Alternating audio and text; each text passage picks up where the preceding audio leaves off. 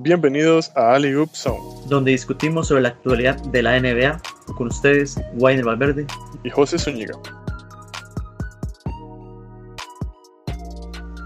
En el episodio de hoy vamos a estar hablando de las finales de conferencia y cómo cerraron, y de una vez entrando en la materia de cómo hace estas NBA Finals, y también una pequeña sección acerca de cómo fue la experiencia de ser un fan virtual en la NBA.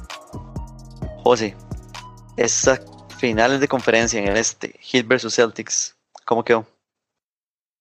Heat vs Celtics terminan ganando 4 a 2 durante el, el, juego 3 y lo que fue el juego 4 fue un partido bastante interesante, específicamente en el 3 se lo llevan los Celtics, los titulares, o bueno, al menos 4 de los titulares de los Celtics puntuaron 20 o más puntos, que fueron Jalen Brown, Marcus Smart, Jason Tatum y Kemba Walker. Entonces, bueno, fue un trabajo bastante conjunto y se termina llevando el juego 3.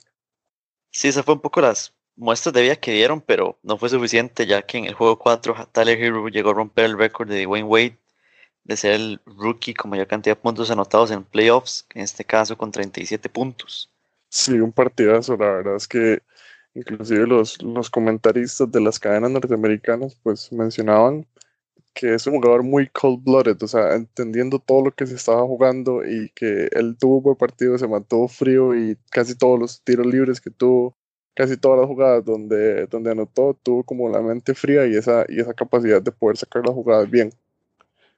Luego, bueno, en el juego 5 eh, se lo termina llevando Boston Jalen Brown, Jason Tatum por arriba de 20 puntos también se lucieron al final. Me llamó la atención fue que en el último cuarto Miami prácticamente no anotó. fue un cuarto donde no vieron casi puntos de, Miami. Y aún así les alcanzó para, para la victoria a pesar de eso. Sí, bueno, en el juego 6 ya se lo termina llevando el hit. Bueno, algo que Tyler Hero luego de ese récord de 37 puntos fue que ellos lo estaban haciendo por Jimmy, porque Jimmy quería llegar a las finales y bueno, que casi que todo el equipo estaba trabajando o, con esa meta para poder llegar a la, a la final, impulsados y motivados también por, por todo esto que lleva Jimmy Butler. Jimmy Butler, que tanta gente que lo llamó mal compañero, ¿verdad? En otros equipos que tal vez pues, no pudieron eh, encontrar lo que, lo que él quería. Por ahí lo dio un post que decía que bueno, Jimmy llegó a un equipo que quiere ganar tanto como él y aquí están de vuelta en las finales de la NBA. Mientras que en el oeste tenemos la serie de los Lakers contra los Nuggets. Los Nuggets que venían de remontar dos series de 3 a 1. Se encuentran con los Lakers, primer partido que lo pierden. En el segundo, Anthony Davis lo gana con un buzzer beater en juego 2. Que Davis, pues no tuvo su mejor serie. Para mí, Jokic lo dominó completamente. Más allá de ese buzzer beater, en general creo que Jokic fue predominante cuando estuvo en el juego, ¿verdad? Porque estuvo ciertos problemas de, de faltas, pero Anthony Davis tuvo ahí ciertos, ciertas dificultades con Jokic durante la mayoría de la serie. Sí, ahí bueno, como se desarrolló esa serie fue interesante. Eh, a mí me pareció que Jamal Murray y Jokic definitivamente se pusieron la camiseta de nuevo. Y bueno, eh, trataron de, dar señales de vida en ese juego 3. Pareció también Grant, que se volvió clave justo en ese partido y en el último, aunque igualmente no les alcanzó para poder llevarse la serie. Creo, eso sí, que Davis estuvo un poco más ausente en este último partido. Eh, ahí sí LeBron tomó todo el protagonismo, pero aún así eh, LeBron fue bastante clave defensivamente, tanto en el juego 3 y en el juego 4. Sí, ese Grant, la verdad es que a mí me convenció bastante. y va a ser agente libre, entonces ojalá que sigue ahí con un contendiente como Denver o buscar más, más dinero en otro lado, pero verdad que es un jugador que puede aportar mucho. Los Nuggets terminan estando en una situación de 3-1 nuevamente, se mucho de la remontada además, pero los Lakers lo que hicieron fue más bien seguir con su récord de 4-1 en esos playoffs y los eliminan bajo un LeBron que, sinceramente, usted ese partido y dijo, deme la bola y yo me encargo. Hubo unas 5 jugadas, 5 posiciones seguidas, calcadas, la misma jugada, la misma penetración de LeBron y aún así los Nuggets no pudieron, no pudieron pararlo. Sí, ahí creo que la experiencia tal vez defensiva que tenían los Nuggets pues no les ayudó mucho. Igual detener a LeBron no es algo como que muy, muy fácil de hacer. Entonces, bueno, tenemos finales. Miami Heat, Los Angeles Lakers. ¿Qué se puede predecir o cómo creemos que va a estar esa final? Buenísima, la verdad. Bueno, yo estoy feliz que llega mi equipo en este caso los Lakers, y el Heat, que es el al que le sigo en el lado del este. Obviamente voy con los Lakers, que vuelven a unas finales después de 10 años, que Kobe ganó el último título contra los Boston Celtics, y el Heat vuelve después de 6 años, cuando estuvo en su última final con LeBron James. Y bueno, importante que el Heat perdió esa final del 2014. La que ha ganado fue la anterior, la del 2013. Entonces, la última final en la que estuvo la perdió. Eso es algo que hay que tener en cuenta.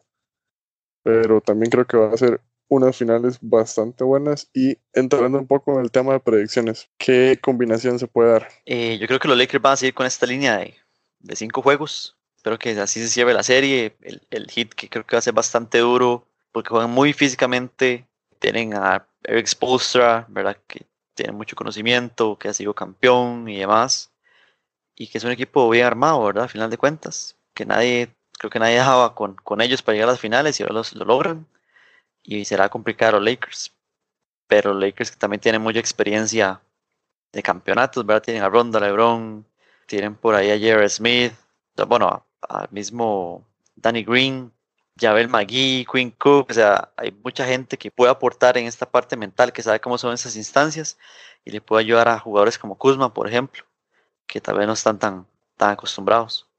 Un duelo que me va a llamar la atención va a ser el de Anthony Davis con Bam Adebayo, que va a estar bastante interesante si es que los van a poner a marcarlos directamente, pero siento que van a haber roces y bueno, vamos a ver un duelo defensivo uno contra otro bastante bueno. Yo creo que esta serie se va al sexto, va a ser un 4-2. Creo que también a favor de los Lakers. Creo que mucha gente cree que se lo van a llevar los Lakers. Y bueno, justo por toda esa experiencia, eh, creo que se lo llevan. Aunque el hit con la juventud y esas ganas de ganar va a ser como complicado que sea una serie de, de 4-0. De... Creo que el que ahorita está más contento de esta serie es Dion Waiters, que ya tiene su anillo asegurado, inició la temporada con Miami Heat la está teniendo con los Lakers.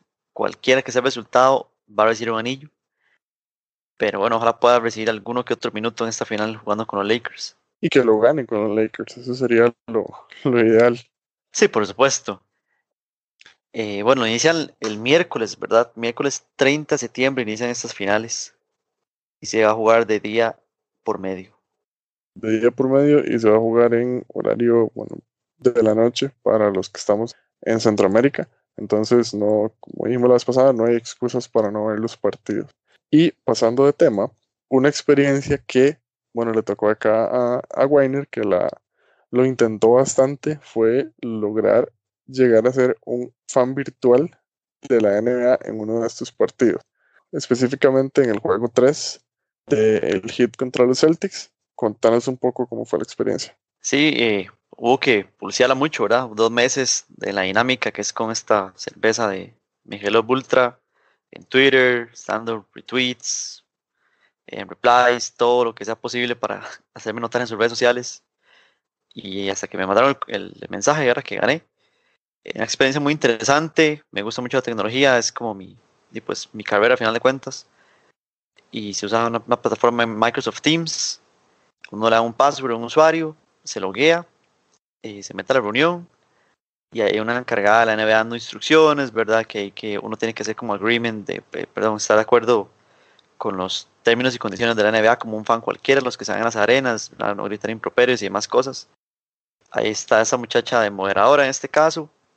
Se nos dice que lo que uno diga detrás del micrófono lo van a escuchar en la arena, ¿verdad? Que los jugadores pues lo van a escuchar y por eso nos, nos invita a realmente estar apoyándolos, pero creo que todo el mundo tiene como esa misma, esa misma sensación de que realmente no se va a escuchar.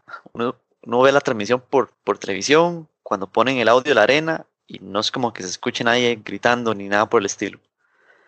Entonces, a veces incómodo se siente por todo el hecho que usted sabe que si usted grita, le está gritando realmente en el oído a la otra persona que está en la llamada. Entonces, no mucha gente lo hizo. Sí, ahí usan un poco de inteligencia artificial para escribir los asientos. Eh, uno no puede enseñar muchos mensajes como en el celular o, cosillas así porque son, eh, son como censuradas, por decirlo así, por, por, el algoritmo que usa la cámara. Y una parte muy interesante, bueno, realmente verse en, en la arena, pues sí es, sí es chido, sí es bonito, una buena experiencia. La única posible normalidad que tenemos ahorita para ser fans de la NBA. Y sí tuvimos una dinámica muy interesante que estuvo James Worthy, que fue un jugador de los Ángeles Lakers durante los años 80. Y estuvo ahí como invitado, vio el, vio el juego y en el medio tiempo una sesión de, de preguntas y respuestas con él. Hablamos un poco de la carrera, también como cómo está viendo esta serie, cosas de la burbuja. Esa dinámica eh, es un valor agregado definitivamente a, a ser un fan virtual. Fue bastante interesante porque yo vi el juego y estaba justo como en el centro del court, entonces cada vez que había un tiro libre de los Celtics, ahí, ahí yo sabía que se estaba en la esquina. Y justo como al asiento siguiente, no el de la par, sino el que sigue, ahí estaba James Worthy. Y bueno, la verdad es que me pareció bastante chuso. No sé si, si usted lo sintió también, pero por lo menos es una forma de, de mantenernos o mantener a los fans este, un poco activos y que, que, no se olviden de que en algún momento vamos a regresar a las arenas y todo el tema. Sí, a mí me gustó mucho, como digo, tiene esas cosillas que uno no se acostumbra tal vez de, de gritar, gritar a la gente al oído, pero valió la pena completamente y para las finales voy a seguir participando para ver si logro, logro obtener este, pues otro asiento en, en un juego de las finales de los Lakers. Sí, yo creo que en las finales va a estar más reñido todavía ganarse lo más que ya gano creo que voy a intentar yo a ver si me lo dan. Sí, sí, dele. Y a toda la gente que escucha que también en, Twitter más que todo donde se pueden jugar el chance de, de ganar un asiento. Y con eso cerramos el contenido de este episodio. Vamos a estar atentos a las finales. Ya lo poco que nos quedan, mínimo cuatro juegos, máximo siete, para que se acabe pues la NBA y posiblemente hasta enero. Entonces hay que aprovechar y, y ver cómo los Lakers ojalá se empatan, empaten a los Celtics como la franquicia con más campeonatos en la NBA. O que el Miami Heat se lleve su cuarto título. Eh, también eso.